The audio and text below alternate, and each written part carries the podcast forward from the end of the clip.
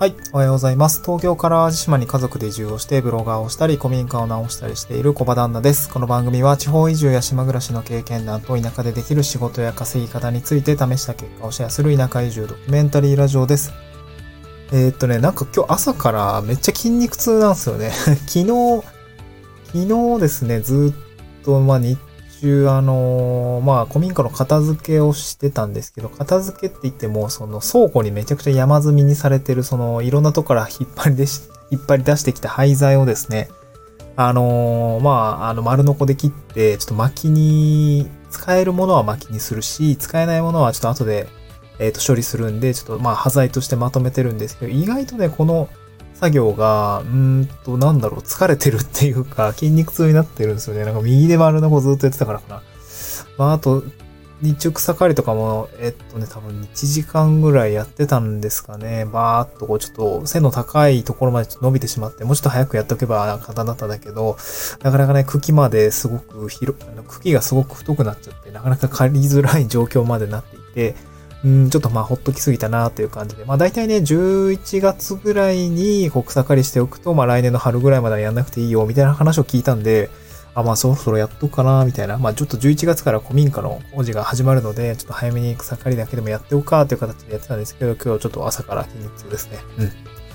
はい、今日はね、そんなところで何の話をするかというと、ちょっとね、雑談会みたいには月曜からが、ん？月曜？あれ？今日？えー、っと、何曜だっけ？えー、っと、曜日感覚ないんですけど、土曜か。土曜日なんですけど、まあ休みなんでね、えー、まあ、休みじゃないんですけど、まあ土日ということでちょっと雑談会をしたいなと思います。ちょっとね、淡路島の話をしたいなと思うんですけれども、トークテーマですが、淡路島での休みの日の過ごし方、あ子育て世帯向きの観光スポット参戦ということで、えー、っと、あんま観光してないんですよね。あの、まあ、数ある行った中で、まあ、ここは、うん、なんか良かったよ、みたいなところ。まあ、ちょっと子育て、まあ、私、今、娘と息子がいるんで、えー、まあ、子育て世帯向きの観光スポット参戦ということでお話をしたいなと思いますね。うん。で、まあ、淡路島は、えっ、ー、と、前提で言うと3市からなってます。淡路市、えー、まあ、本土に近い方からですね、北の方から淡路島、えー、真ん中が洲本市、南の方が南淡路市っていう感じですね。まあ、3市特徴を述べるとすると、淡路市は、まあ、本土に近いんで、すごく利便性が良く、あとは今、パソナグループさんがすごくね、開発をされていて、まあ、西も東もいろんな観光施設がオープンしているっていう状況ですね。うん。すごいなんか観光って言ったら淡路市っていうイメージがありますね。私も前なんか、えー、バーベキューをしに行ったんですよ。すごく綺麗な施設がたくさん並んでて、うん、なんかいいですよね。人気のパンケーキ屋さんとかもあるし、まあ私はまだ行ってないんですけど、混んでるからね。いつも混んでるんですよね。その観光に人気なところは淡路市がたくさんありますね。うん。で、洲本市ですね。私が住んでるのは洲本市というところなんですけど、真ん中のあたりで、まあ、ここはね、なんか住むにはちょうどいいっていう感じですかね。なまあ、何でも揃っ、何でも揃ってるというか、まあ、生活するにあたっては、何でも揃ってるって感じですかね。うん。まあ、スーパーもあって、えー、市役所もあって、えー、郵便局もあって、なんかホームセンターもまあまとまっててっていう感じ、なんかいろいろ一番揃うのは南、あ、えっ、ー、と、洲本市なのかなっていう感じはしますね。住んでてすごい不便さはないですね。うんで、最後、南淡路市ですね。まあ、南淡路市って言っても結構広くて、まあ、あの、なんていうんですかね、広いです。で、基本的には結構、農業が盛んな、あ市町村ですね。うん、玉ねぎ、特にあの、一番有名なのは玉ねぎですけども、まあ、玉ねぎがあたくさんあ栽培されているっていうような感じの場所になりますね。うん、で今日はですね、えっ、と、ご紹介するのがね、ほぼ南淡路市です。ちょっとね、淡路市は、なんだろうな、まあ、緊急事態宣言中っていうのもあって、あんまりそっちの方は行かなかったし、うん、なんか、あんまり、本当あんまり行ってないですよね。で、子供と行くときって結構大体動物見に行ったりするんで、結構ね、その動物に関わる場所は、ちょっと南淡路市に固まってて、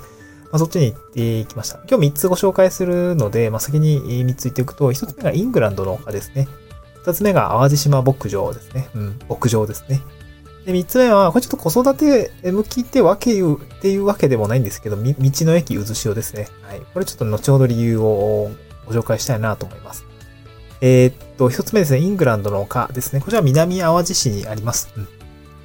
で、なんて言うんですかね、こう、テーマパーク、テーマパーク？テーマパークってわけじゃないかな？なんていうのかな？こう、結構ね、動物とかがいたりとか、えー、っとね、普通にアスレチックがあったりとか、結構広いんですよね。園内にこうシャトルバスが通ってるぐらい広くって、えー、っと、その中にたくさんこう設備がたくさんあるっていう感じなんですね。うん。で、まあ、私の妻も娘も結構動物好きで、よく動物園行ったりとかしてたんですね。都内にいた時も。うん、で、まあ、ここね、あの、動物園っていうか動物と、こう、すごい近しい感じで、こう、触れ合える感じがあるんですね。こう、乗馬、乗馬まで、まあ、乗馬もできるし、あとなんかね、こう羊さんが結構いて、で羊とね、すごい近しい感じで、あのー、なんだろ、餌やり体験確かできた気がするんですけど、できたりとか、あとなんかわらびとか、あと、なんかうさぎの国みたいなのがあったりして、結構ね、あの、近い距離であの動物と触れ合えることができるんで、なんかね、子供たちもなんかすごく喜んでいた感じがあります。ちょっとビビってたんですよね すごいね、あ、で、なんだろう、もうアスレチックとか、あとなんか普通に なんて言うんだろ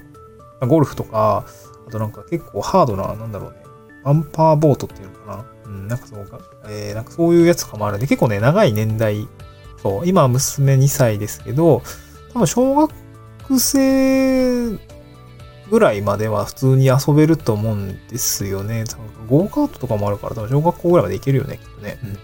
結構長くね、長い年代までこう楽しめる場所なのかなっていう感じがありますね。うん、普通になんかね、広いし、なんかこう、ヨーロッパのね、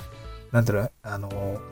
丘みたいな感じの、なんかこう、まさにイングランドの丘って言ってるぐらいで、なんか結構景観としてはすごく綺麗で、なんかこんなとこに住みたいなとかね、思ったりするぐらいのいいいい景観なんでね、普通に遊びに行くのはいいかなっていう感じですね。うん、大人1000円ぐらいで、3歳以下無料なんで、まあそんなね、高くないし、まあ安い、まああの、お昼ご飯も食べれるしね、っていう感じで、まあここがおすすめで。二つ目は淡路島牧場です。これも南、ギリギリ南淡路市なんですね。私がいる洲本市からほぼめちゃくちゃ近いんですけど、ギリギリ、うん、南淡路市でしたね。まあ、牧場って言ってるんで、あの牛、牛さんですね。はい、生乳がいます。生乳？生乳じゃないね。なんだ、あの、え？生乳？食？あれ？ちょっと待てよ。あ、まあまあ、牛がいますね。淡路島は淡路島牛乳ってすごい、あの、たくさん売ってるんですけど、まあ、ここのね、あの、牛乳を出している牛さんがいるっていうところですね。まあ、この前ね、行ってきたんですよね。父、あの、娘と一緒に乳搾り体験とか、バター作り体験っていうのをやってきました。ちょっと娘はね、あの、乳搾り体験の時はちょっとビビってて めっちゃ牛でかいんですよね。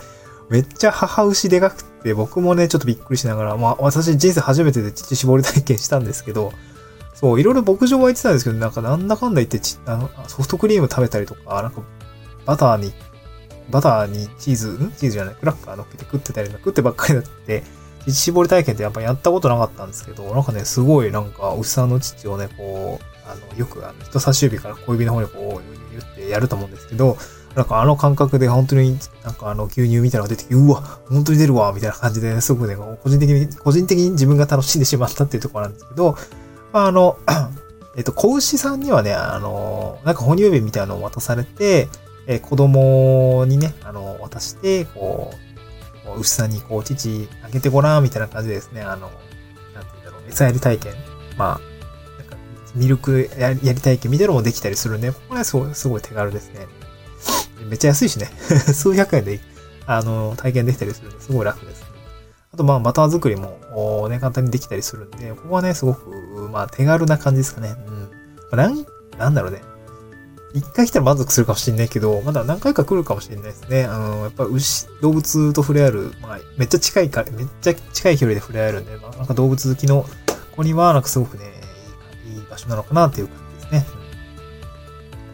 で、三つ目は、まあ、えー、っと、まあ、これ、あの、冒頭にも言ったんですけど、ちょっと、まあ、子育て世帯っていうよりはもう、私が行きたいだけなんですけど、道の駅うずしおですね。まあ、オニオンバーガーが食べたくてめっちゃ行ってますね。はい、あの、まあ、なんだろう、淡路島って玉ねぎ有名じゃないですか。で、オニオンフライめっちゃ好きなんですよね。オニオンフライがめっちゃ好きで、で、このオニオンフライ大きいものがね、オニオン、あの、入ってる、まあ、ハンバーガーがあるんですけど、これがね、あの、結構うまくて、なんていうの、結構リピートしちゃうんですよね。で、このご当地ハンバーガーのね、第1位、2位がね、ここで食べられるんですよね、ここで。そう、あれかな。淡路島オニオンキッチンっていう、淡路島バーガー、淡路島オニオンキッチンっていうお店で食べられるんですけど、まあね、うまいんですよね、そう。なんか、なんていうのかな。本当にオニオンフライがめっちゃうまいから、もう毎回それ、そうさ、移住するときに話飛んじゃうんですけど、移住するときに、え、なんかオニオンフライの専門店とか立ち上げたいよね、みたいな、そういう感じ、感覚があるぐらいね、あの、オニオンフライ好きだったんで、なんかすごいね、満足している感じなんですよね。うん。まあ今日はそんな感じですね。あの、淡路島の、まあ、ちょっと、まあ、なんていうんでしょう。休みの日の過ごし方というか、あのそういう場所に行って、あの、遊んでますよっていう感じなんですよね。うん。あと、子育て世帯向けの観光スポット参戦ということで、あの、お話をさせていただきました。まあ、淡路島での休みの日の過ごし方ってって言ってもですね、あんまり私休んでないので、何とも言えないんですけど、まあ子供と一緒にこう、出かけに行ったりとかするときに、まあ使ったりする観光スポットなんで、まあぜひね、あのなんか淡路島に興味がある人とか、まあ今度遊びに行くよみたいなね、関西圏とかは結構ポピュラーに、えー、すごいね、気軽に遊びに行ける場所が淡路島っていう感覚らしいんで、あの、なんだろう、都内で考えたらあれかな、うーん、箱根とか車で行けるし、あとなんだろうね、神奈川、江ノ島とかな。そうそういう感覚で多分淡路島行くと思うんですよね。まあ、そういう場所だと、まあ、関西からだとね、すごいアクセスのいい場所だっていう感じなんで、まあなんかぜひまた遊びに来てくださいっていう感じですね。はい、今日は、こんな感じで終了したいと思います。また次回の収録でお会いしましょう。バイバイ。